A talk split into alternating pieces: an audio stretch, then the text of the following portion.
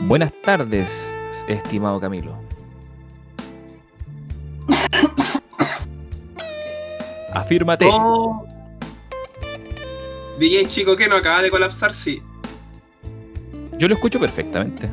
No, para mí colapsó así, pero el máximo colapso. ¿Sí? Sí, a ver, esta no. Tal vez le tosiste muy fuerte, se contagió coronavirus.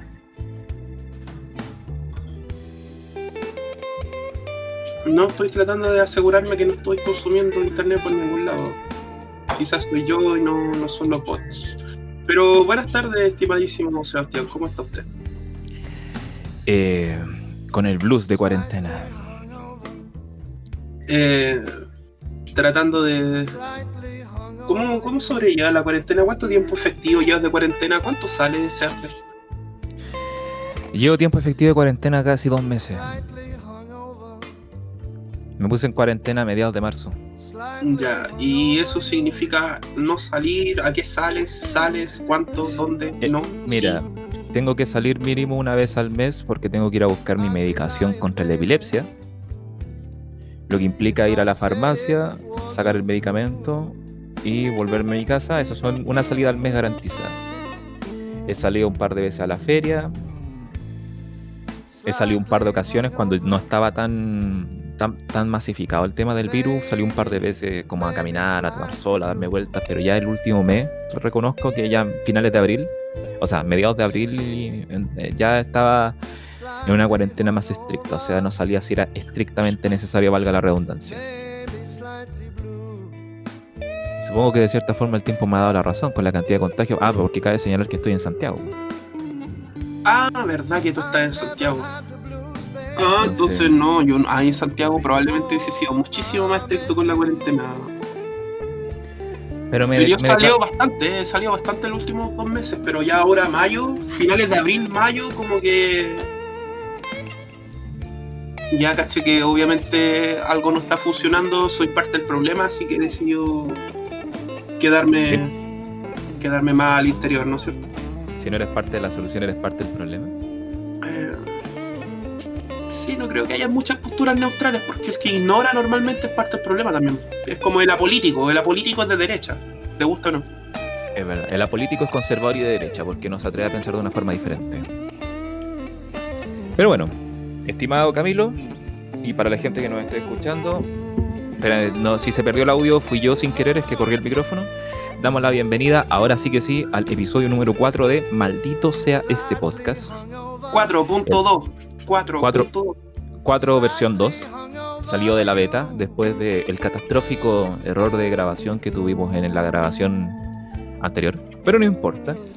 Y porque además que ahora esta, ahora vamos a entrar de lleno con el tema del podcast, que ya no es tan, ya no vamos a divagar tanto con respecto a lo que habíamos planteado originalmente, que era hablar del hombre postmoderno, sino que derechamente nos vamos a remitir a, al concepto que surge en Japón de el hombre herbívoro.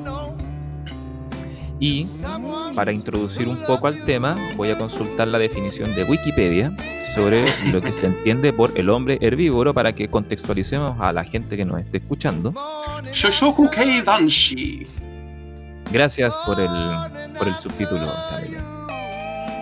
De, bueno, la banda sonora que nos acompaña es un compilado de blues que encontré en YouTube que se llama Whiskey Blues para el que le interese poner eso cuando esté tomando whisky como un poser. O como yo que lo pongo cuando tomo té para ser más poser todavía. Pero bueno. El hombre herbívoro o el hombre comedor de pasto, Shohoku Kei Danshi, es un término utilizado en Japón para describir a los hombres que no tienen, no tienen interés en casarse o encontrar novia. El término hombre herbívoro también es un término que se, con el que se describe a los hombres jóvenes que, has- que han perdido su masculinidad. El término fue acuñado por el autor Maki Fukas- Fukasawa en un artículo publicado el 13 de octubre del año 2006. El término también tiene eh, fuertes lazos con el significado de la palabra ojitorizama, la cual vagamente se traduce como el acto de vivir solo y realizar tareas de forma independiente de otras personas. Algo así como una Z. Sí, sí, sí, sí, sí. Para allá. Perfecto. Las encuestas de hombres solteros en Japón, eh, realizadas durante el 2010, encontraron que el 61% de los hombres entre, en sus 20 años y el 70% de los hombres en sus 30 se consideraron a sí mismos como herbívoros. El gobierno de Japón ve este fenómeno como una de las posibles causas del de detrimento en la tasa de natalidad a nivel nacional. De acuerdo con el autor Maki Fukasawa, el hombre herbívoro eh, no carece de relaciones románticas, sin embargo tiene una aproximación y una actitud no asertiva e indiferente hacia sus deseos carnales. El filósofo Masahiro Morioka define al hombre herbívoro como un hombre gentil y bondadoso que, al no estar atado a los límites de la masculinidad, no persigue eh, vorazmente relaciones románticas y no tiene la aptitud de ser herido ni de dañar a otros. ¿Sí? Sí. Vamos bien. Va súper El artículo también describe que una de las posibles causas eh, de este fenómeno es que la indiferencia de los hombres al matrimonio y a comprometerse en relaciones es una tendencia observable en muchas sociedades avanzadas. Sociedades avanzadas entiéndase por sociedades posmodernas. Varios factores económicos sociales son citados como parte, eh, como parte de un, como un rol dentro de esta tendencia. En Japón, el déficit de la economía japonesa eh, se le atribuye como, como, como el principal factor que ha contribuido al aumento de la presencia de hombres herbívoros. La teoría, la teoría es que la desilusión económica por la explosión de la burbuja en el principio de los 90 ha causado que los hombres japoneses eh, le den la, espalda a los roles típicos masculinos o roles corporativos de la cultura japonesa. La baja, el bajón económico mostró la, fragilidad del hombre asalariado eh, empleado y el, el empleamiento permanente se convirtió menos atractivo con un aumento de 2,5 millones de freelancers, personas jóvenes que trabajan solo tiempo parcial y un aumento entre 650.000 y 850.000 NEETS o los conocidos como ninis, que son personas jóvenes que no están ni educadas, ni empleadas, ni en entrenamiento, que oscilan entre los 19 y 35 años y que viven en Japón. Eh, bueno, las mujeres japonesas puede que incluso estén desmotivando a los hombres de involucrarse en relaciones románticas. La decisión de que muchos hombres herbívoros, la decisión de que muchos hombres herbívoros hacen de dejar de trabajar, debido a que el trabajo y el matrimonio en Japón están altamente interrelacionados, ha hecho, que, ha hecho para estos hombres japoneses más dificultoso poder casarse. Muchas mujeres rechazan a los hombres que no tienen trabajos estables, como los freelancers o los ninis, Incluso otras mujeres sienten que el autoproclamado Shohoku Keidanshi, o hombre herbívoro, es débil y no masculino, mientras que algunos hombres aparentemente no se sienten atraídos por las mujeres independientes. En una encuesta realizada el año 2011, Ah, qué bonita imagen. Me gustó. Ahí la, la, conversamos. Dale, dale. Sí, ahí la conversamos. En una encuesta realizada el año 2011 en, hombres japoneses entre los 16 y los 19 años, el 36% se describió a sí mismos como indiferente o que sentía aversión hacia el sexo, hacia el acto sexual. Eh, este mismo, esta, esta misma figura eh, en las mujeres del mismo grupo etario se proyectó en un 59%.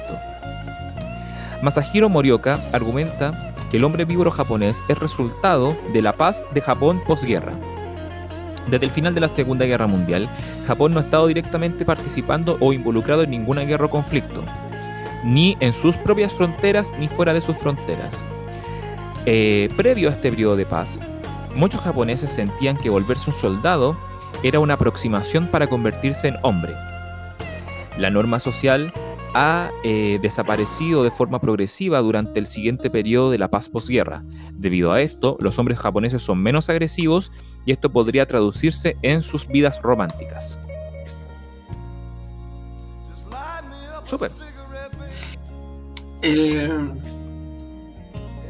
por ejemplo, acá estaba leyendo eh, una descripción de una página, ¿no cierto?, de cultura japonesa que describe al Shoshoku Danshi, ¿no es cierto?, al hombre herbívoro, como un hombre nada agresivo, extremadamente sensible, muy casero y tranquilo, poco interesado en conseguir una carrera profesional meteórica y que prefiere una vida tranquila, poco interesado en ganar mucho dinero y que prefiere el ahorro, nada interesado en el sexo y que prefiere tener amigas a relaciones sexuales y que disfruta de tareas que podríamos denominar femeninas como la cocina o la pastelería. Si bien con el boom de los 80 los hombres se dedicaron a crecer sus carreras adoptando una posición masculina extremadamente dominante, con la crisis de los 90 los hombres reaccionaron ante esa impuesta manera de ser y fueron volviéndose menos agresivos y más caseros, llegando hasta el Shoshoku Tanchi de la actualidad, que muchos afirman no es más que una evolución del metrosexual japonés. Hay que tener en cuenta, sin embargo, que el Shoshoku Danshi es un tipo de hombre cada vez más generalizado. Se calcula que un 60% de los hombres entre 20 y 40 años son actualmente Shoshoku Danshi. Unos datos que, de ser ciertos, podrían ser peligrosos a nivel socioeconómico en un país tan envejecido como Japón, que necesita que sus jóvenes se casen y tengan hijos pronto. Además, por supuesto, de que Japón necesita que trabajen duro para incentivar la, la economía es interesante en el fondo el paradigma de en el, eh, el nivel de agresividad. Eso a mí me llama mucho la atención. En el fondo el, el- lo que abandona lo que pareciese abandonar el, el hombre que, que llega a esta categoría no es cierto de herbívoro es no tanto la relación sexual no tanto las relaciones afectivas no tanto la relación en sí sino que lo que aparece abandonar es la agresividad. Mm. y el tema es que, por lo menos en Japón, y yo creo que a grandes rasgos en Occidente, la agresividad sigue siendo un factor que una buena parte de, pucha, no quiero ocupar los términos, los términos incel, ¿no es cierto?, de mercado sexual, etcétera, pero quizás pueda ayudar un poco a, a- a ver esto. Es como una de las características en demanda por parte de, el general del público, por ejemplo, femenino a la hora de buscar una pareja. Eh, hace poco veía entrevistas, ¿no es cierto?, a japonesas. ¿Qué opinaban ellas de los hombres, de los hombres herbívoros? Y a todas les Camilo. parecía un poco interesante. Camilo, lamento interrumpirte, pero Rodrigo acaba de ingresar a la conversación. Oh, Rodrigo, buenas. Hola, sí, tuve algunos problemas, no sé qué onda. Eh, Discord pensaba que era un robot. Bueno.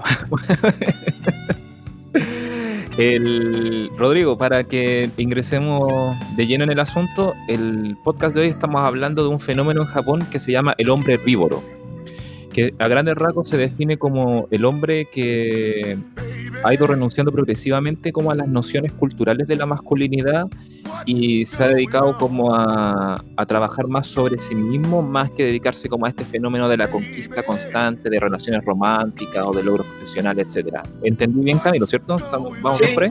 sí, allá va. ¿Va por el lado de las nuevas masculinidades? Sí, Sí y no. y no, no es tan nuevo. Lo que pasa es que eh, este fenómeno en Japón parte en los 90 después de la crisis económica. Ocurre que muchos hombres se sintieron de- desilusionados de la figura del hombre asalariado japonés de los 90 porque se dieron cuenta que finalmente estaban sacrificando sus vidas para lograr una especie de falsa nube de éxito. Y se ha observado que este fenómeno se ha ido como masificando en las sociedades que están como trascendiendo a la posmodernidad, como la posmodernidad corporativa, por ponerlo un nombre. Eh, la idea en el fondo es, ahora estamos conversando recién con Camilo, como eh, analizar un poco el fenómeno desde nuestros paradigmas pues, y ver que le podemos sacar el limpio y ver si podemos hacer paralelos, por ejemplo, en lo que pase a nivel en Chile o cosas por el estilo. Y Camilo estaba hablando recién sobre el tema del, de esa noción de la conquista clásica de, de la masculinidad, de que como de ir dominando las cosas, que también es como súper neoliberal de cierta manera. Eso, Ok, los escucho. Camilo. Entonces, por ejemplo, en el caso del, del hombre herbívoro, también hay que entender que se rela- que nace como respuesta al- a la creciente participación de la mujer en el, en el mundo laboral japonés. O sea, Claro, el hombre de Japón durante años tuvo que enfrentar jornadas de 80 horas de oficina, ¿no es cierto? El trabajador de cuello blanco y tratar de mantener una imagen de apariencia, tratar de mantener la casa de apariencia, el auto de apariencia, la esposa de apariencia, los hijos de apariencia, y se le iba la vida en eso. En cambio, el hombre herbívoro no está interesado en seguir participando de ese sistema socioeconómico, no le, no le interesa. El hombre herbívoro se, se caracteriza mucho por el autocuidado, por su apariencia, por llevar una vida sana, no está interesado en estar en ambientes laborales de estrés, que es casi todos los ambientes laborales de Japón. Entonces por eso está saliendo del mercado económico y también del mercado sexual, porque en Japón, eh, como veía en esta entrevista que se le hacía a muchas mujeres, así como en la calle, así como encuesta en la calle, ¿qué opina usted del hombre vivo? Y muchas mujeres japonesas, que de hecho a una, un análisis súper simple de ellas se ve que son, por ejemplo, trabajadoras de oficina que están de hecho en el están entrando a suplantar, ¿no es cierto?, a los hombres que han salido del sistema. Ellas lo único que buscan en un hombre, al parecer, es un hombre agresivo, con toma de decisiones, capaz de mantenerla, etc. Entonces, el hombre herbívoro simplemente no entra en su mercado. No. Y a ellas les parece lamentable, ellas quieren que haya más hombres. Eh, de hecho, una lo dice, a mí me gusta que los hombres tengan así como la capacidad de tomarme y decirme qué tengo que hacer y de hecho hay todo un enfrentamiento y por eso dejé esa fotito que puse ahí en el podcast, que parece que es una película, que en el fondo es una película que habla sobre el hombre herbívoro y la mujer carnívora. Porque existe una mujer carnívora, así como una suerte de antítesis. Una mujer que lo que busca es de forma agresiva, ¿no es cierto?, encontrar, encontrar pareja, encontrar sustento, encontrar, no sé, los hijos, y encontrar el éxito profesional. O sea, un poco lo que este hombre en los años 80 esperaba con esas 80 horas de trabajo laboral, ya ahora la mujer lo está persiguiendo porque obviamente, bueno, en Japón ahora tiene la oportunidad de hacerlo. Pero el tema es cuándo se va a dar cuenta de ese desengaño la mujer carnívora. Y de hecho ya aparece también el concepto de mujer herbívora. O sea, ya hay mujeres herbívoras Sí, esa era mi pregunta. ¿No se convierten en ese sentido en complementario? O sea, estamos claros que el rol cambia para cada uno en función del género, pero ¿por qué estaría mal una mujer carnívora y un hombre herbívoro en sí? O sea, como dos formas de moverse en el mundo, en el fondo. Muchachos, acuérdense para que evitemos los problemas de bitrate, eh, tomarnos una pausa de un segundo antes de que el siguiente haga la intervención, ¿ya? Para que no tengamos problemas después en la edición del podcast. Eh, sería.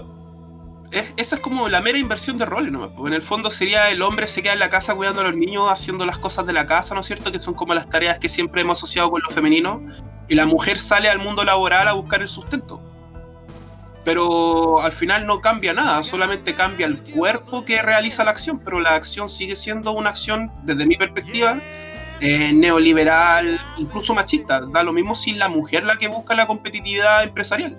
Sus conductas van a seguir siendo machistas de ponerle la pata encima al compañero, preocuparse de maximizar la eficiencia laboral y no estar ni ahí, no sé, pues, con eh, aspectos éticos o valóricos o morales, etc. Entonces, la inversión de roles no necesariamente quiere decir que sea un fenómeno nuevo y tampoco lo veo como algo tan productivo. O sea, esta mujer carnívora ahora en los años 2000, cuando vuelva a explotar la burbuja económica japonesa, va a caer en el mismo desengaño que pasó el hombre en los años 90 o los tempranos 2000. Y de hecho, de nuevo, ya hay mujeres que se catalogan como mujeres herbívoras, que son mujeres que tampoco quieren participar del sistema neoliberal japonés. Rodrigo. Sí, no sé, igual Japón es un lugar extraño. O sea, tremendamente extraño. Pero crees que crees que Rodrigo crees que lo que el fenómeno que ocurre en Japón no se puede extrapolar a otras culturas o a otras sociedades? Me parece que sí se puede extrapolar, pero no, no logro entender cuál es la diferencia de o, o cuál es el peso del concepto en el fondo. ¿Por qué el concepto debería extrapolarse o por qué es útil extrapolarlo en el fondo? Yo creo que lo que pasa con el fenómeno del hombre herbívoro, o sea, primero tiene la connotación como estudiarlo como desde la perspectiva de género. O sea, el, el hecho de que el hombre, yo lo, como mi apreciación del fenómeno es eh, el hombre que empieza a renunciar a, a esta especie como de masculinidad estandarizada que viene como implantada, que nos implanta la sociedad a través de la interacción diaria. Eh, ahora bien, creo que la aparición de la mujer carnívora, que es un tema aparte, aparece a consecuencia de la aparición del hombre herbívoro, o sea, es como un opuesto equivalente. Lo que quería mencionar es que yo creo que más que si es hombre carnívoro o mujer carnívoro, eh, creo que es el arquetipo de que nuestra sociedad pareciera ser que quiere concebirse a sí misma como personas herbívoras y personas carnívoras, personas dominantes, personas dominadas, personas eh, que someten, personas que son sometidas. Y para, y para mí, a mi entender, finalmente esto es una lógica propia del neoliberalismo que tiene que ver con la necesidad de que haya un dominante y un dominado. Y no hay un equilibrio, no hay una... Eh, creo que lo del hombre herbívoro da cuenta en el fondo de que no hay un equilibrio, no hay un balance, no hay una simetría de roles ni de poderes que... Y, y aquí, perdone si prostituye el término como una noción quizás más anarquista de la sociedad, de que no tendríamos por qué tener una sociedad en la que sea un género o el otro género el que se empodere o tome las decisiones, sino que todos como seres humanos, independiente del género, de nuestro sexo biológico, lo que sea que tengamos asignado, tengamos la misma capacidad y la misma voluntad de decidir o renunciar a decidir, independiente de quiénes seamos. E-, esa es mi tesis al menos.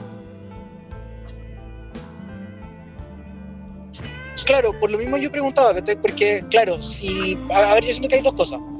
Si lo enfocas desde la idea del hombre o si lo enfocas desde la idea del, del rol del trabajador y de la relación del ser humano con el capital. ¿Con él? Con el capital, o con el mundo del trabajo, neoliberal, o como queréis ponerlo. Yo lo- cosas yo que lo me estoy parece viendo. que, mm, que al, que al transformarlo en una cosa de género, eh, quizás pierde la.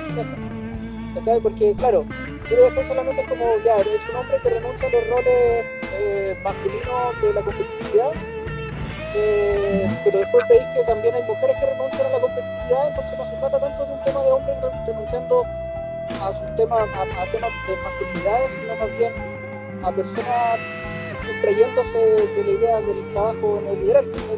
Lo pensaba principalmente porque Japón los hikikomori, ¿cachai? Claro. que son claro. adolescentes que viven encerrados y que funcionan solo de noche y que están todo el día conectados a internet, que sé yo, upload file 24-7. ¿cachai? Eh, Rodrigo, te agradecería que si te puedes acercar un poco más el micrófono, porque te- se te escucha bien, pero bajo, muy bajo el voz.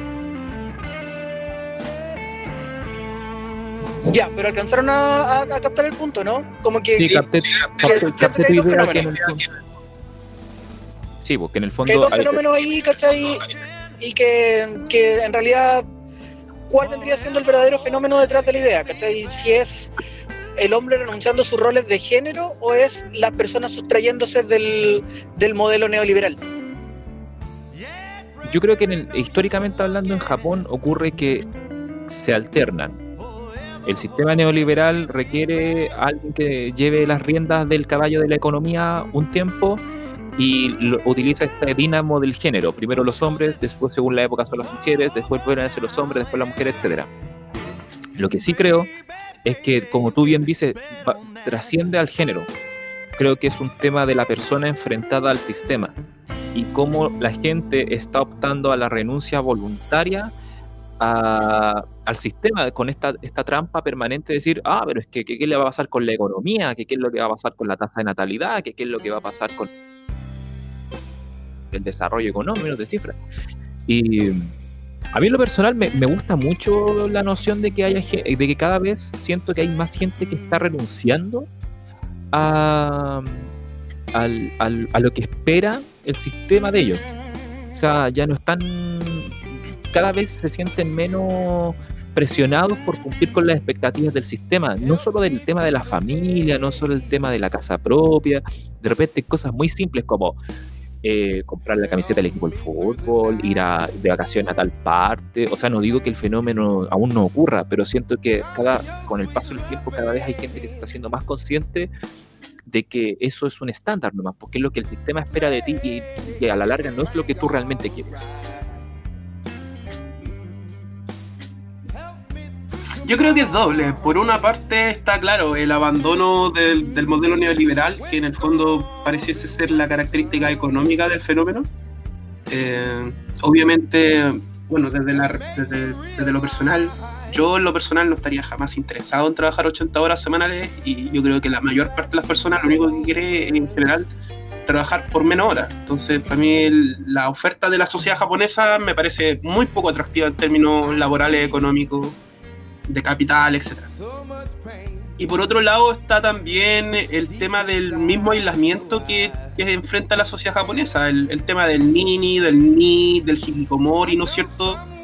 Porque en el fondo tampoco hay que, hay que hacerse el loco con que este hombre, por ejemplo, consume más pornografía que el resto del hombre, porque de hecho es la única forma que tiene, o una de las pocas formas que tiene de, de alcanzar, por ejemplo, eh, llegar a términos con su, su propia sexualidad eh, este hombre el que visita, por ejemplo, esos, esos como moteles de abrazos y de cariños, ¿no es cierto? En donde no se va a tener sexo, sino que va a que una chica te haga cariño, te, te hable, te escuche, no, no necesariamente al acto sexual. Pero por otro lado, también muchos de estos hombres lo único que buscan es, el autocrecimiento. Y de hecho hay como una evaluación, como una evolución del, del herbívoro que ya es literalmente el, el, hombre monje. Que en el fondo es un tipo que ya ni siquiera va a asistir a eso, a ese tipo de lugares. El, el tipo simplemente ya abandonó la idea de que es necesario para su vida y su desarrollo, por ejemplo, tener relaciones sexuales o afectivas de que todo lo que él necesita está en él mismo y no está en nadie más afuera. Y en el fondo es una renuncia al otro. Uh, y eso me parece. Sí, y eso me parece muy interesante. Porque es una renuncia, pero en un, en un, término positivo, no es como el, no es como el incel, por ejemplo. Que el incel en el fondo le echa la culpa a todo el mundo que él no puede, no puede ponerla, ¿no es cierto? En el fondo no, de, de, de hecho, no puede tener sexo por los, por los impuestos, no sé, típico incel. De hecho, Camilo, lamento interrumpirte, solo el alcance. El Incel no renuncia a nada. Y de hecho el no incel, renuncia. El Incel, el Incel se plantea desde la lógica, el mundo me debe algo. Claro. Ustedes me deben mi satisfacción sexual. Claro. Entonces, como no hay nadie dispuesto a satisfacerme, entonces la sociedad es mala. Ese es el Incel. En cambio, el hombre herbívoro no. El, el, hombre herbívoro va con toda la positividad del mundo y dice, ¿saben qué? Yo soy un individuo, quiero mejorar yo mismo, eh, si alguien quiere acompañarme en esto, bacán. Si no, bacán también. Cada uno haga lo que quiera, pero no dependo del otro y no dependo del sistema. Entonces es una, en el fondo es una renuncia, pero en términos súper positivos, porque el hombre herbívoro no es como el hikikomori que se encierra en estas piezas asquerosas, ¿no es cierto? No cuida su apariencia, no cuida su salud, vive en ambientes desordenados, ¿no es cierto? No, el hombre herbívoro mantiene su espacio limpio. El hombre herbívoro es casi minimalista en, la forma en que decora, ¿cachai? El hombre herbívoro es súper responsable con los recursos. Entonces es como una perspectiva, por lo menos a mí me, me llama mucho la atención. A mí por lo menos me parece una perspectiva súper positiva a este conflicto de la renuncia del otro, porque la renuncia del otro desde Occidente siempre la hemos visto como algo malo y algo imposible. Pero, ¿y si no es mala? ¿Y si no es imposible? ¿Y si de hecho para después a futuro llegar a tener una verdadera relación con el otro, primero hay que aprender a abandonar ese deseo, ese impulso eh, natural, sexual, biológico, reproductivo, etcétera, que nos lleva a pensar que tenemos que ser dominantes, que tenemos que ser agresivos. Porque de nuevo, la gran renuncia del hombre herbívoro es la renuncia a la agresividad, más que al o a establecer de forma agresiva sus relaciones con el mundo o con los otros, ya sea el trabajo o ya sea la pareja. Rodrigo. Eh, no sé, me sigue haciendo un poco de ruido el, el, término. No lo termino de comprar porque, no sé, o sea, siento que ya sí, por un lado, eh, claro, esta renuncia a la agresividad o esta cosa como de mantener limpio, o no sé, como hay un montón de memes de hombres que se aprenden a limpiar el culo. Claro. Eh, sí es una forma, claro, de enfrentarse a una, a una forma de entender la masculinidad, pero pero no sé cuál es el verdadero alcance, ¿cachai? Porque en el fondo, ¿cuál es? ¿Que limpiáis la casa? Es como, en el fondo, un hombre que se vuelve humano, en el sentido de cómo funcionaría un ser humano adulto normal en un mundo como el de ahora. Es Por eso me sigue llamando la atención el término al momento de extrapolarlo a, a otros lugares, ¿cachai? Probablemente si lo pienso como dentro de la sociedad japonesa, quizás sí, tenga algún, alguna connotación más, más clara, ¿cachai? Eh, pero siento que no sé si me sirve o me parece tan útil como para pensarlo para afuera. Yo creo que eh, quiero rescatar eh, dos ideas que han comentado ambos y, y como para que en fondo vayamos va- eh, sintetizando un poco esta primera parte para que nos tomemos nuestra primera pausa y después retomemos. Ya, bueno. Eh, me gusta la parte de cuando Camilo refiere a la renuncia a la agresividad. En el sentido de que, y ahí lo tomo lo que dice Rodrigo, que en el fondo la renuncia a la agresividad o el uso de la no violencia trasciende al concepto del hombre herbívoro tal cual, pues, sino que es el fenómeno de renunciar al- al- a la agresión, a la conquista, a- al- al combate, a fenómenos que a mi parecer, mi tesis es que son inherentes a lo que necesita el neoliberalismo para existir como sistema. El neoliberalismo siempre se exige eh, ir más allá, conquistar algo, tomar algo, apropiarte de algo, explotar algo, eh, eh, movilizar tu energía hacia, hacia, el- hacia la, la transformación, la sinergia de algo, más que el carácter introspectivo, porque tomando lo que decía Camilo, cuando alguien se basta de sí mismo para existir, no necesita consumir nada.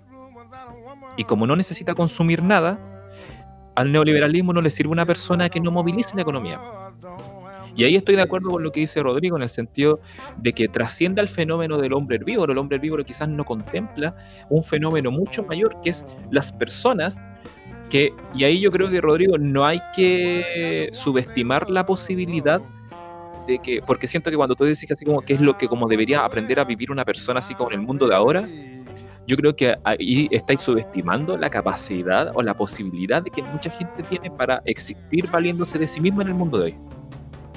Y siento que es un fenómeno que hay que movilizarlo más bien de forma voluntaria, no asumir que va a ocurrir como por inercia. ¿Cachai? Eso. Eh, la réplica de Rodrigo, la réplica de Camilo y terminamos la primera parte y nos vamos a la pausa. Rodrigo.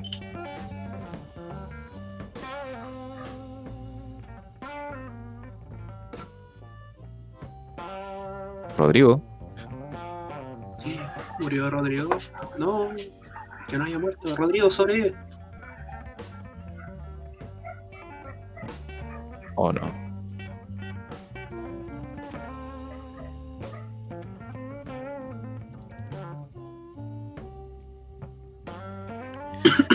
La voz de la razón.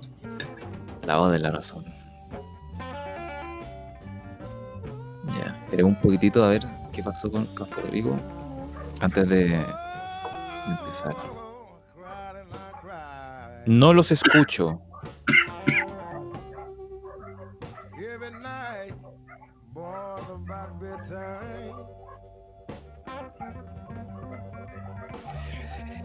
Tenemos ciertas dificultades técnicas, por favor espere. Taratata.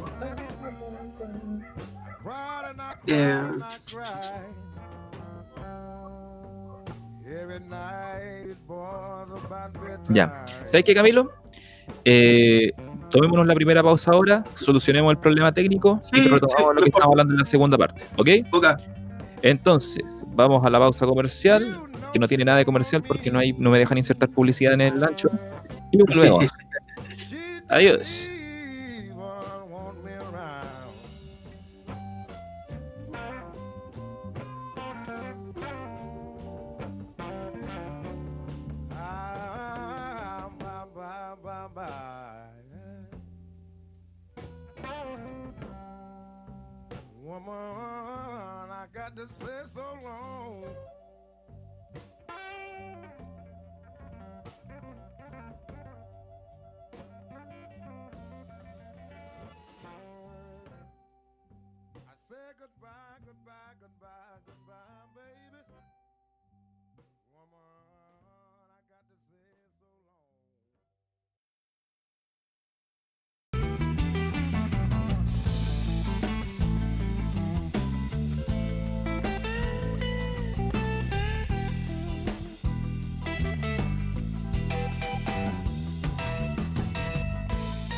Y volvemos a la segunda parte del episodio 4 de Maldito sea este podcast. Nos quedamos antes de la pausa con eh, las réplicas de Rodrigo y Camilo respecto a los argumentos que tenían con el concepto del hombre herbívoro. Eh, Rodrigo, ¿algo que añadir?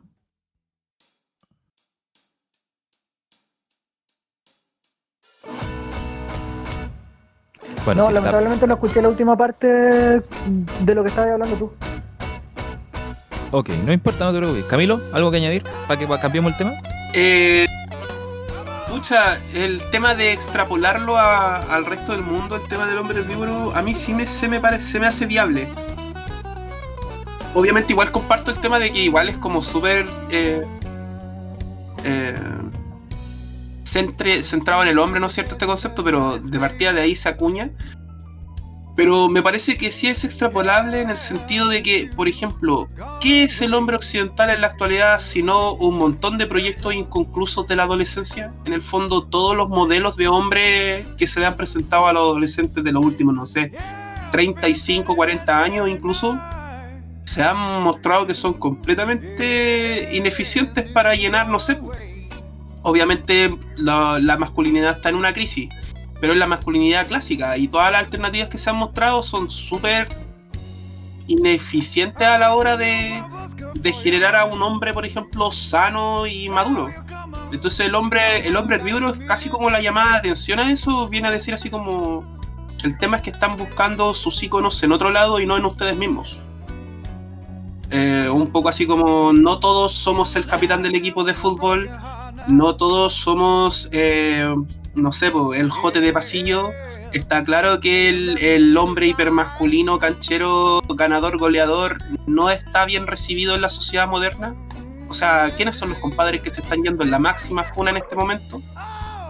Y, también un poco la acusación a los que están en la vereda totalmente opuesta. Este hombre feminista, aliade, etcétera, pero que también se cae que también tiene un problema de identidad con su masculinidad.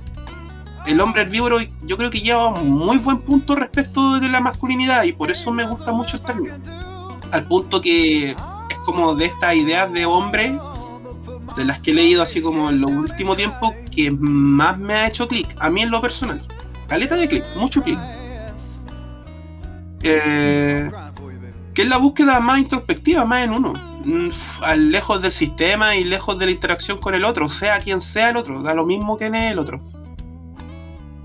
Pero esa es como mi perspectiva, quizás sea una buena alternativa, un, buen modelo a seguir, pero de nuevo, ahí está el cuestionamiento, seguir modelos. Mm. a propósito de lo mismo, me gustaría que hiciéramos un ejercicio más, más como personal, pues más como de juego, y también como para que, para que quienes nos estén escuchando como que empiecen a, reconocer a los personajes que conforman este podcast con una pregunta. Em, en base a un ejemplo de, de sus propias vidas, vidas personales, particulares, eh, ¿dónde sienten ustedes que se han alejado de la masculinidad clásica o de la masculinidad así como que ofrece el mercado? Rodrigo. Eh, básicamente en todo, pero no creo que tenga que ver como con algo, tiene que ver más que ver con, siento con, con la historia personal. Así como, o sea, tuve que aprender a cocinar por las mías, tuve que aprender a limpiar, tuve que aprender a hacer todo, no porque como ejercicio de construcción, sino básicamente porque tuve que aprender a vivir solo. Por necesidad nomás.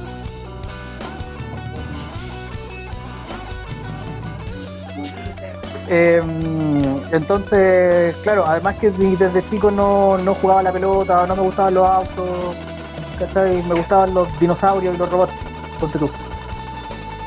Eh, entonces, no sé, siento que por lo menos desde mi punto de vista, como que esa idea de la masculinidad como el hombre fuerte que arregla el auto y llega a la casa a tomar cerveza, no sé no me acomoda ni me parece.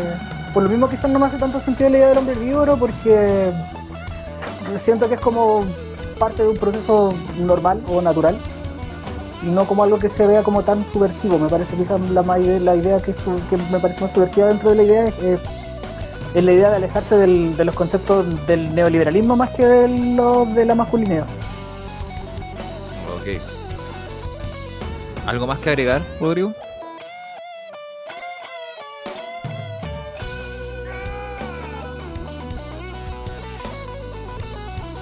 Ok. ¿Camilo? Eh, mi bipolaridad, por un lado me encanta competir, pero me encanta la competencia en, el sentido del, juego y a nivel recreativo. Incluso a nivel ya quizás eh, deportivo, no sé. Me, me, gusta la competencia, obviamente, me gustan los juegos. Y el juego sin competencia es viable, existe, pero por otro lado no tolero el, eh, trasladar esa competencia, por ejemplo, a todos los otros aspectos de la vida, que es como la característica del hombre que lo convierte todo en, en, competencia, o sea, de este hombre masculino, ¿no es cierto? Pensando en los términos ya, desde mi perspectiva, más tóxicos del hombre, ¿no es cierto? Y respecto al, tema, por ejemplo, del hombre canchero, del hombre, ¿no es cierto?, casi depredador sexual, que está así como siempre con el objetivo, ¿no es cierto?, en los ojos, ¿no es cierto? Tampoco, tampoco me siento así como masculino en ese sentido, para nada. De hecho, de hecho, no me siento masculino en casi ningún sentido. No me, no me considero una persona masculina, para nada y estoy bastante sí estoy bastante conforme con esa descripción. No me de hecho que a mí me digan así que así como típica talla así entre amigos que me digan que soy poco hombre para mí es casi un cumplido. De hecho es un cumplido.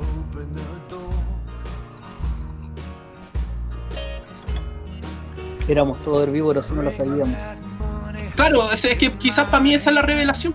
Yo no he tenido esa, esa, así como esa necesidad, ¿no es cierto?, de valerme por mí mismo a lo largo de mi vida. Yo soy un, un parasitario en este momento, pero pero para mí es como súper revelatorio que exista una categoría filosófica escrita por una filósofa eh, respecto a este hombre que es, más bien tranquilo, no está interesado en la competencia neoliberal de mercado, no está interesado en la competencia sexual del mercado sexual, en los términos que los ponen, ¿no es cierto?, la mayoría de los sexólogos modernos, no está interesado en, ser el hombre proveedor, no está interesado en conseguir que las otras personas dependan de él, no está interesado en relaciones eh, verticales de poder, etcétera para mí sí es revelatorio que exista un porcentaje de población en un país que se describa de esa forma.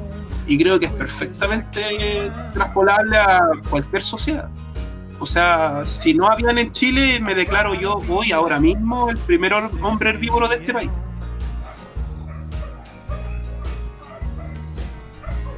Estamos recibiendo un llamado de PETA Chile. ¿De PETA Chile? ¿Qué quiere tomar contacto contigo, Camilo? oh, ya, vamos a comenzar propagandas para... No, hay que explicarle a PETA que no tiene nada que ver con no comer carne. Rodrigo, ¿algo más que añadir? pero no vegano. Va a ser muy gracioso esa, esa descripción. Pues, no, yo soy herbívoro, pero no vegano. Rodrigo, ¿algo más que añadir? No, o sea. Ya. Pucha, ya en mi caso, eh, como que eh, me, me, ha surgido una revelación como bien tardía, me empezó a surgir ya más a partir cuando estaba en la universidad, ya más grande, que tiene que ver con que nunca me visualicé como alguien competitivo per se contra otras personas, sino que eh, inherentemente a mí trataba de, siempre he tratado de cultivar como un clima de cooperación, así como en la onda de, de siempre luchar contra el mal mayor no contra, no entre nosotros, ¿cachai? Y, y, como que también asumido una actitud como de renunciar como a la confrontación directa si es que puedo hacerlo, porque en realidad nunca he sentido que en la confrontación directa haya mucha ganancia. O sea, no digo que uno no tenga que defenderse, pero siento que la, la agresividad a la que te empuja de repente el sistema a actuar, eh, no, no siento que sea cómoda. Eh, pero sí, por ejemplo, eh, justifico la violencia y aquí querella criminal al toque. Justifico la violencia cuando es en contra de un sistema opresor o de un de una sociedad opresora. O sea, eh, y ahí estoy de acuerdo un poco con lo que dice Rodrigo, es la re- rebelarme contra el neoliberalismo de cierta manera, creo que es una, la lucha que he tratado de mantener permanentemente y de sostener permanentemente en todas las esferas de mi vida que me sean posibles. Porque siento que ese es finalmente el enemigo, la idea, las formas de pensar, el, el paradigma, el meme, por así decirlo. Esas son, esos son mis verdaderos enemigos, no las personas en particular, porque... eh, y me quedo con una idea que le robé a Metal Gear, que las ideas son las contagiosas, las personas somos los portadores. Finalmente el verdadero enemigo no es Sebastián Izquierdo, sino el paradigma que se instala en Sebastián Izquierdo y que lo empieza a, a masificar y a contagiar y a viralizar a través de, de humor pseudoirónico, incel. Em, yo creo que de ahí parte esa revelación y además que siempre me paré desde la parada de la competencia, pero no de la competencia así como yo, macho, etcétera, sino de competir más que nada contra uno mismo, como de superarme a mí mismo, en realidad. También eso lo he ido abandonando un poco porque también entendí que eso también es una lógica un tanto neoliberal, por la automejora permanente, que es una wea como psicopolítica. Pero eso. ¿Alguno de ustedes tienen algo más que agregar para que pasemos a, la, a nuestra sección ya clásica? Eh, no, nada.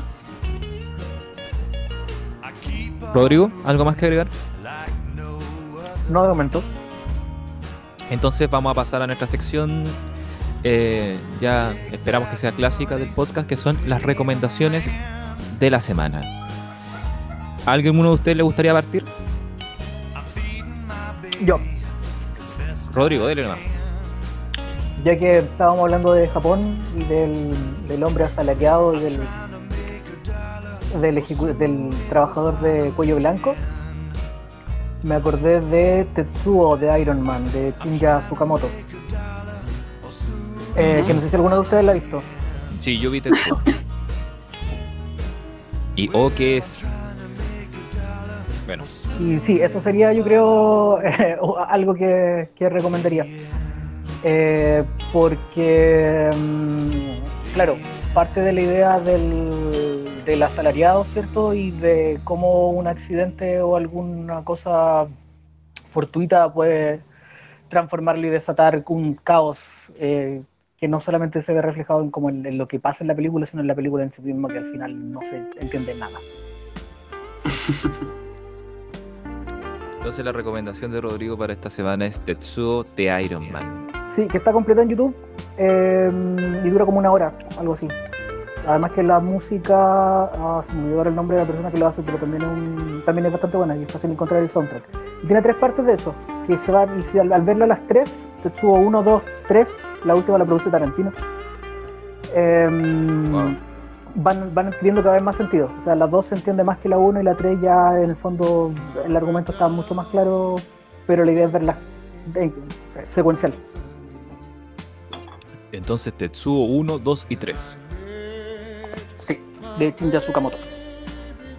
Super. Camilo.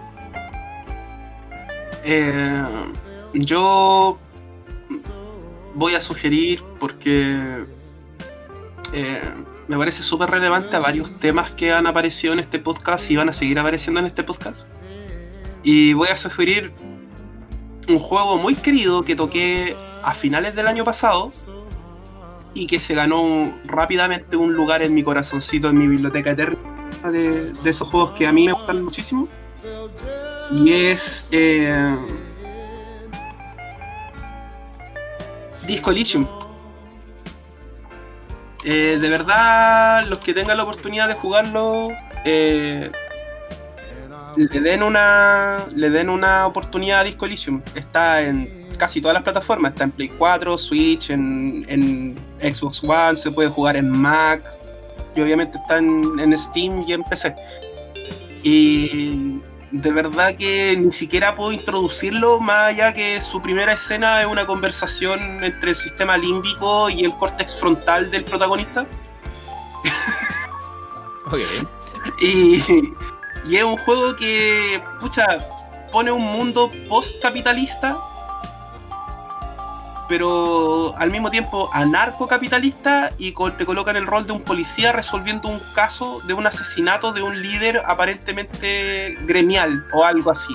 Y hay un conflicto entre un gremio que obviamente es un gremio de trabajadores que se identifica con muchas ideas de izquierda ante el gobierno de la corporación que controla eh, una provincia, una región en particular. Y la verdad es que el juego aborda temas políticos, metafísicos, filosóficos. eh, pucha, la, escritora a cargo del juego, cuando recibió los Games Awards el premio a mejor narrativa del, del, del año, el año pasado, ganó el premio a la mejor narrativa. Ella, dentro de su discurso, ella menciona a Marx y a Engels y les da las gracias por educarlas. A ella y al equipo de las creadoras.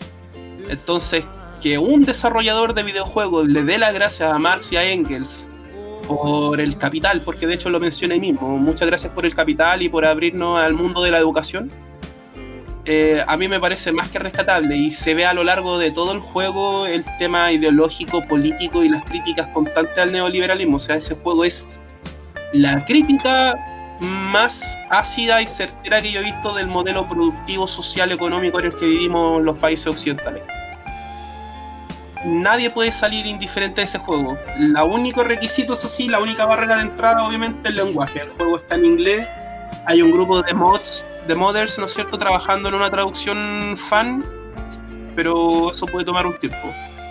Pero de verdad que sugiero jugar Disco Elysium. Muchísimo. Además que un juego de RPG sin violencia, bueno, sin, sin violencia masiva, ¿no es cierto? El protagonista no es precisamente no es precisamente este super macho que salva al mundo, protagonista de RPG clásico, no, olvídate. Eh, De hecho, pequeño spoiler, primeros dos minutos, si uno decide recoger su corbata, le va a dar un infarto al corazón. Aviso al tiro. Ok. No, no La recomendación se de ponga ca- la corbata en el primer día, no se ponga la corbata, busca el segundo día la corbata. Todavía no pueden, están muy alcoholizados para recoger su corbata el primer día. Ok.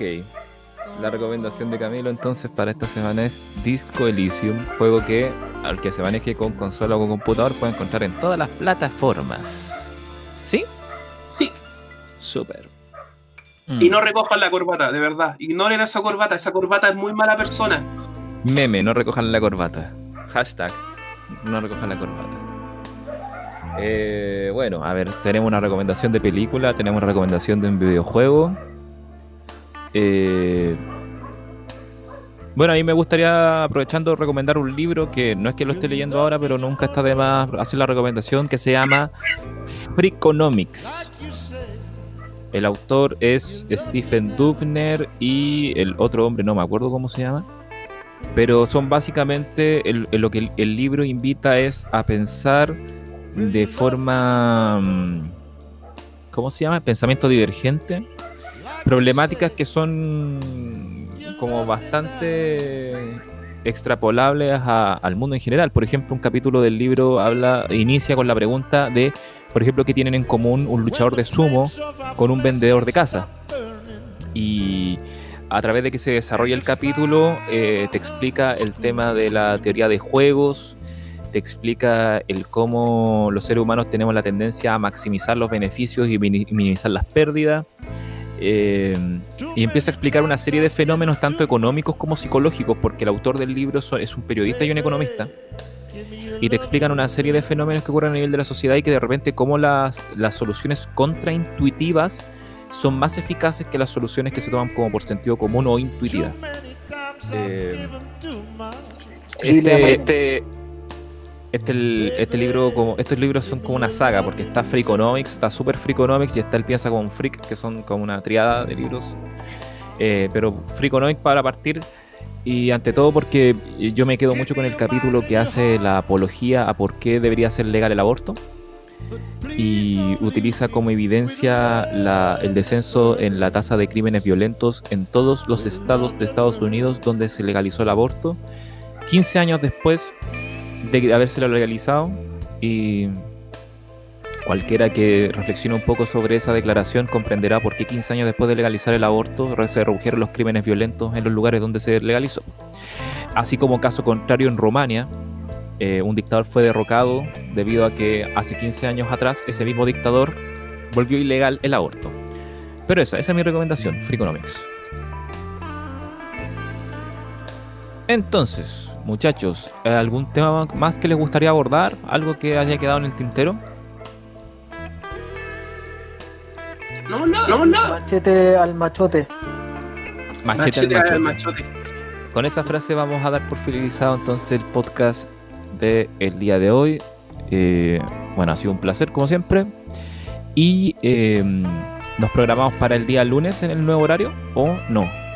O lo dejamos en pendiente. Día lunes, nuevo horario, no, horario no me, El lunes para no me incomoda a mí. Lunes entonces nos programamos para el nuevo horario. Y como siempre, ha sido un placer. Yo por mi parte me desconecto. Sebastián fuera. Nos vemos a todos, saludos. Chau.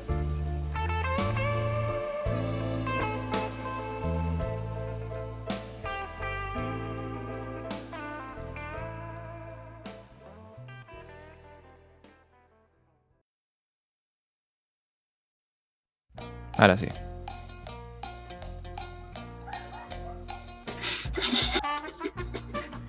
Esta sección se llama La pregunta que nadie se hizo del día. Camilo, la pregunta del día de hoy, en una sección atemporal, porque no sabemos dónde la vamos a incluir, es extraída de Reddit Chile.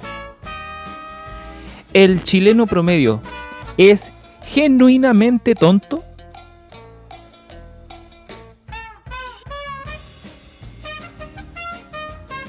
¿Puedo responder que el porcentaje de aprobación de Piñera está aumentando?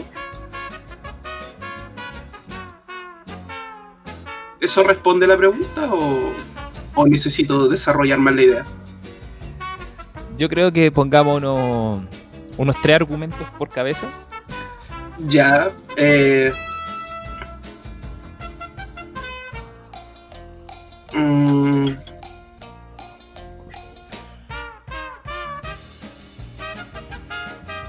Yo creo que sí, pero es que el chileno son muchas personas. Ese es el tema. Pero sí, yo creo que sí. Pienso que sí. Así, desde la experiencia cercana, yo mismo soy repao, retonto. Así que sí. Yo creo que el chileno. Lo que pasa es que tonto tiene una connotación intelectual. ¿Cachai? Claro. Eh, La categoría de tonto se utilizaba allá por el año 1900 para categorizar un cierto nivel de déficit intelectual, pero creo que ahora el tonto eh, queda corto para la descripción del chileno, porque la pregunta se origina en función de cómo ha sido la reacción de- de- del ciudadano común y silvestre frente al COVID-19. Y em, creo yo que más que tonto, primero el chileno es irresponsable. Primera cosa. O tiene la tendencia a ser irresponsable. Segundo, el chileno es eh, tiene un, tiende a tener un logos de atribución externo, que es una weá que heredamos como sudamericano, que renunciamos a tener control sobre nuestras propias vidas. Entonces todas las weas que nos pasan las asumimos a circunstancias externas. O sea, nunca tenemos la culpa. Y lo otro es que también hay algo de... eh, más que, de, más que de ausencia intelectual, yo creo que tiene que ver como de ausencia educacional. Porque si el común de la población supiera cómo funcionan los virus, cómo funcionan los vectores de contagio, cómo funcionan las medidas de prevención, probablemente tendrían más conciencia respecto a la gravedad de la situación. Esas son mis tres defensas. Es que esas también no aplican solo al chileno. A mí me describiste a Occidente en general. O sea, mira lo que le está pasando a los gringos. El presidente dice que por qué no se, no se suministra, ¿qué era? Eh, des- detergente, desinfectante ¿Por qué no se través toman? del agua. ¿Por qué no, por qué no se inyectan cloro? que se Claro, les desinfecte la sangre. El mismo hueón en el servicio de urgencia porque se pusieron a tomar cloro, ¿cachai? Entonces, la verdad es que me parece un problema de Occidente. En España y Italia enfrentan problemas muy similares. Bueno, estamos más cerca por un tema de que son latinos como nosotros, ¿no es cierto? Herencias comunes, ¿no es cierto? Pero yo creo que es un tema, es una señal occidental, es un tema de Occidente. A los japoneses no les pasó esto. A los surcoreanos tampoco. Los chinos, con toda su y eso que son sociedades profundamente occidentalizadas, pero igual tienen un sustrato oriental que es distinto. Bueno, algo les aquí, queda. Algo les Bueno. queda. bueno, aquí me va a robar un comentario de un usuario que se llama Tazón con Café de Reddit, que dice, citando a George Carlin, piensa en lo estúpido que es una persona promedio y, y piensa que la mitad de ellos es al menos más estúpido que esa persona.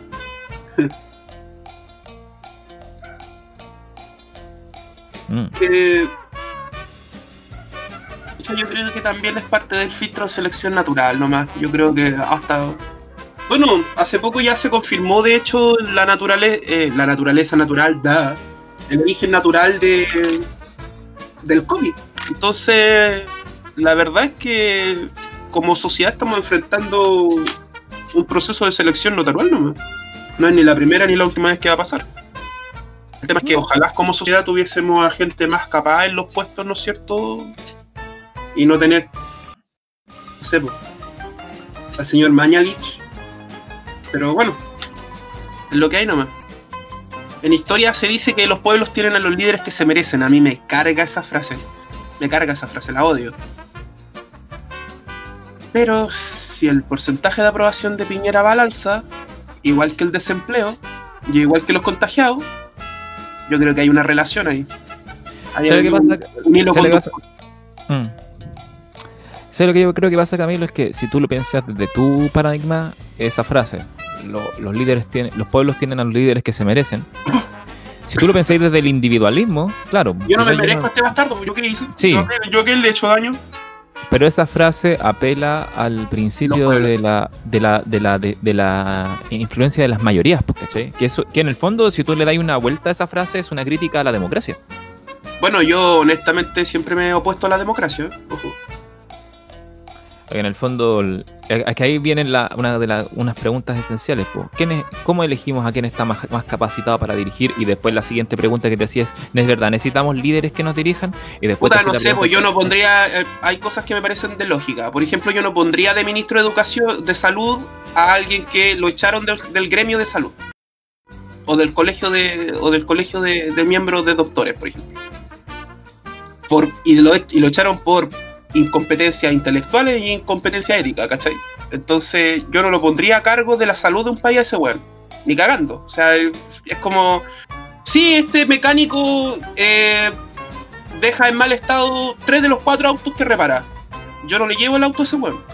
Ya, a este weón yo no. Pero bueno, esos son los problemas de lógica, pues ahí es donde la política aparece. Y la política, lamentablemente, no es una herramienta viable para el siglo XXI, pero ahí ya me fui en la mansa rama.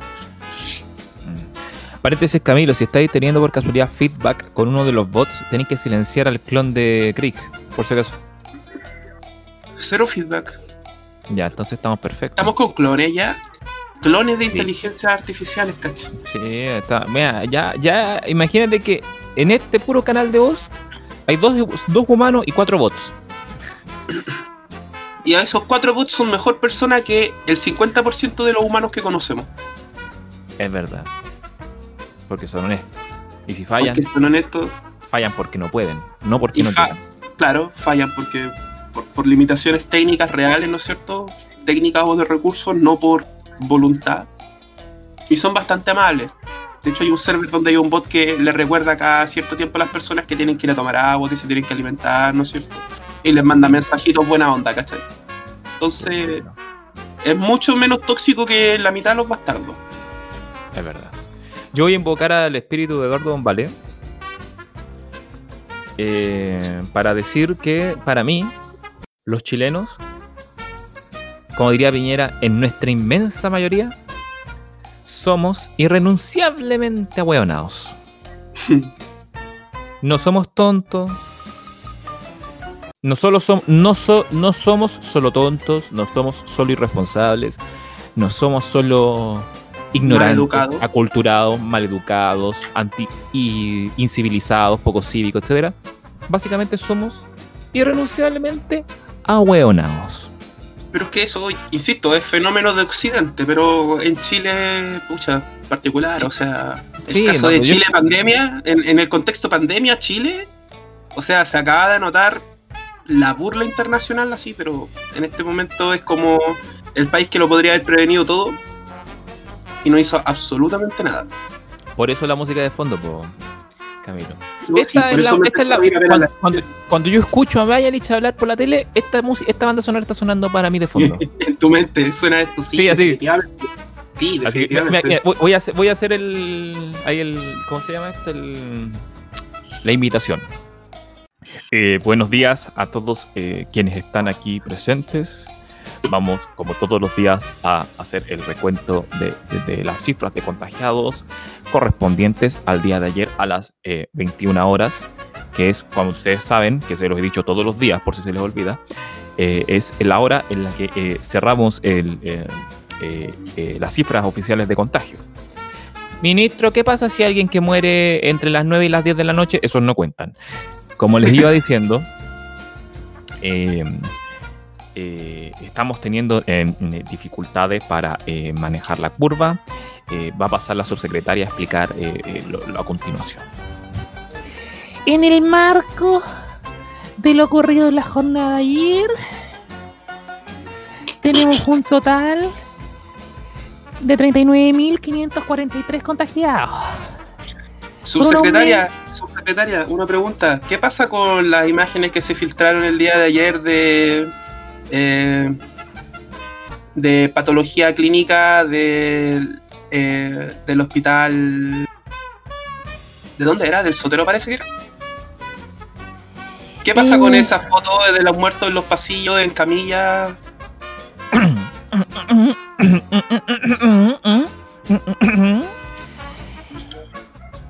Es muy posible que durante los próximos días recibamos información falsa, sediciosa, distribuida por ciertos sectores de la población que solo quieren hacer daño a la gestión que ha realizado este gobierno.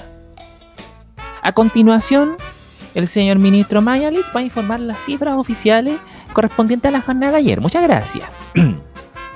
Eh, bueno, como decía la subsecretaria, eh, tenemos un aumento de 2.660 casos, eh, un aumento de un 38% en comparación al día anterior, al de ayer, y una cifra de... mm, eh, ¿Cuánto? ¿Cuánto me dijiste que eran? 26. Conche su madre.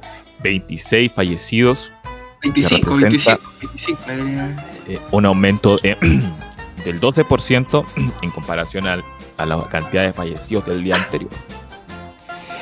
Considerando lo Ministro, complejo- ministro, una pregunta, ministro, una pregunta. Eh, ¿Por qué Chile, teniendo el mismo número de contagiados que muchos otros países, y ahí ya, ya bordean los 30.000 contagiados, etcétera, presenta en el orden de 10 a 15 veces menos muertes, siendo que el grado y las tasas de contagio son exactamente las mismas? Y de hecho, en los casos particulares de países como Suecia y Alemania, tienen sistemas de salud mucho más capaces que los nuestros. Eh, voy a contestar su pregunta señalando lo siguiente. Hemos tomado todas, todas, todas las indicaciones de los organismos internacionales respecto a cómo, eh, manejar este, este- esta situación. Y cabe señalar que tenemos mejores indicadores que países como Zimbabue, Sierra Leona, Afganistán, India y sobre todo Estados Unidos y, España, referentes internacionales en el manejo de la pandemia. Sin embargo, hay que señalar que todo esto es culpa de la población. Todo esto es culpa de la población, la cual hizo caso omiso de las instrucciones que nosotros día a día transmitimos a través de los medios oficiales. Porque cabe señalar también que mucha gente hace caso omiso a los comunicados oficiales y prefiere informarse por el Instagram, por el, por el Facebook, por etcétera. Y yo le quiero decir Ministro, que tenga la plena seguridad de que estamos haciendo todo lo posible para poder aplanar la curva y no presentar más casos graves como han ocurrido en las últimas jornadas. Ministro, ministro, ¿es verdad que no se cuenta los asmáticos entre los, entre los muertos por COVID? A ver, em, según las directrices de la Organización Mundial de la Salud, no es nuestra obligación constatar específicamente si los fallecidos han fallecido por, por el COVID-19. Cabe señalar que si usted fallece por COVID-19 y era fumador, por ejemplo, en su acta de fallecimiento va a figurar enfisema pulmonar porque es probablemente lo que tenía. Usted comprenderá que el servicio médico legal, si bien está cumpliendo con todas, todas las indicaciones, ya sencillamente no está dando abasto para... em, em, em, yo creo que la subsecretaria puede explicar de mejor forma el, el tópico que estoy señalando. Ministro, ministro, Lo importante, cabe señalar, que todas las familias están recibiendo los cuerpos de sus familiares difuntos a la brevedad para poder ser sepultados a la brevedad y poder ser atendidos a la brevedad.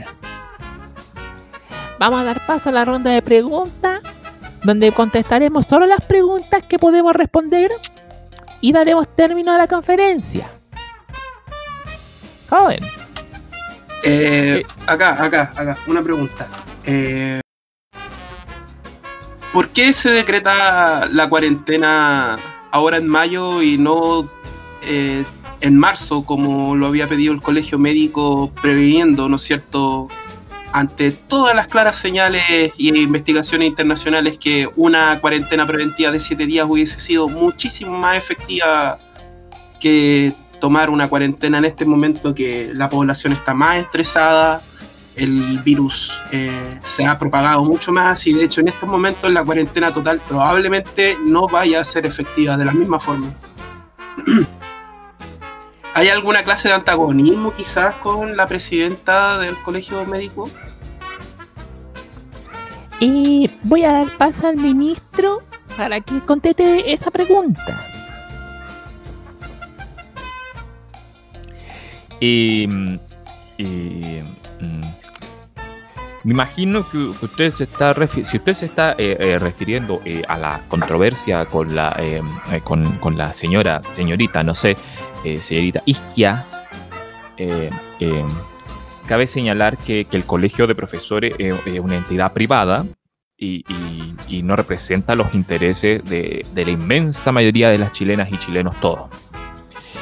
Hemos seguido todas las directrices de los organismos internacionales y las recomendaciones que recibimos para ese entonces era que las cuarentenas dinámicas eran la forma más eficaz de controlar la expansión eh, eh, del coronavirus.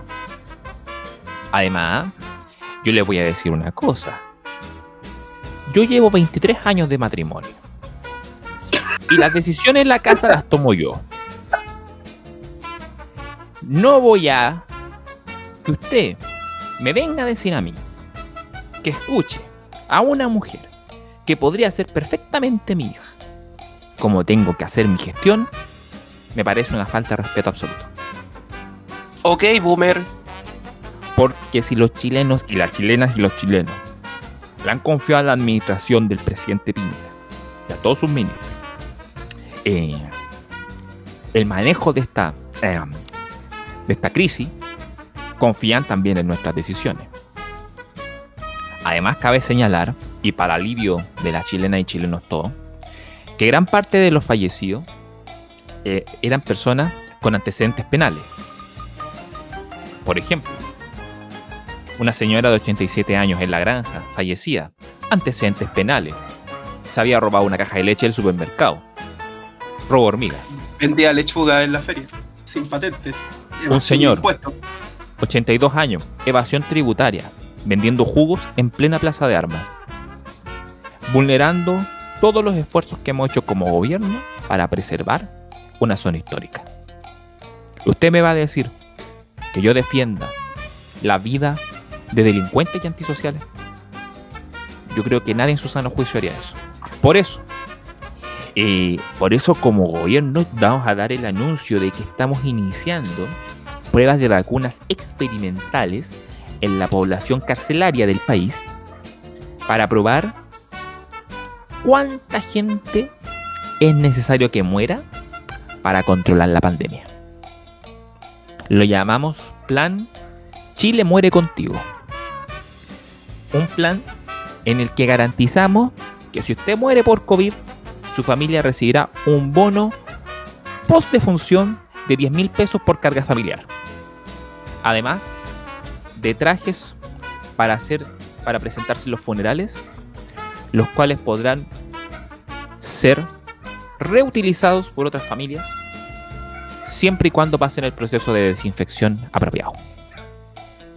Y como si eso no fuera poco, si usted fallece dentro de las comunas en cuarentena, ofreceremos un servicio de velorio virtual, en el cual su cuerpo podrá ser velado por transmisión vía streaming a través de Twitch y sus colaboradores podrán aportarle dinero para que pueda tener el mejor funeral dentro de la medida de lo posible.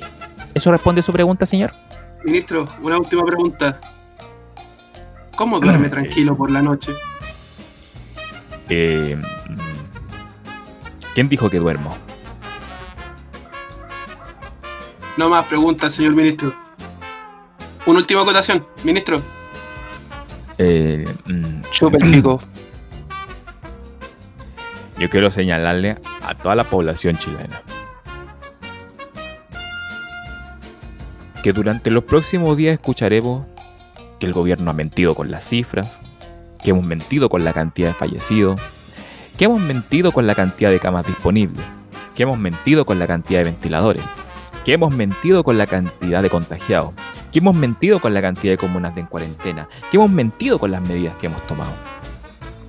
Yo lo único que puedo decir frente a tales acusaciones es que la inmensa mayoría de chilenas y chilenos confía en la administración del presidente Piñera.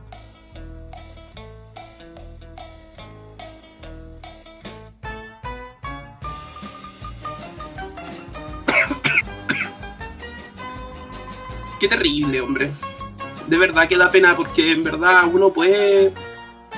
Bueno, la mitad de esas cosas son cosas que ya he dicho, pero uno puede llegar a ver ese escenario, ese panorama.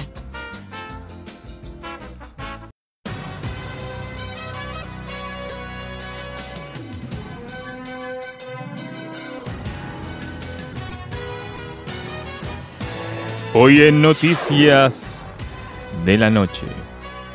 Ministro Manalis declara que van a determinar cuántos son los muertos que necesita el país frente a la pandemia. Camilo. Eh, En otras informaciones, aumentan Eh, de eh, forma estratosférica el precio de tasas funerarias y de sepulturas debido a las declaraciones del ministro. estaba pensando en otra cosa, estaba pensando en, en el virus buena onda, en el virus buena persona. Uh, cierto. ¿Qué es. pasó con qué pasó con esa proyección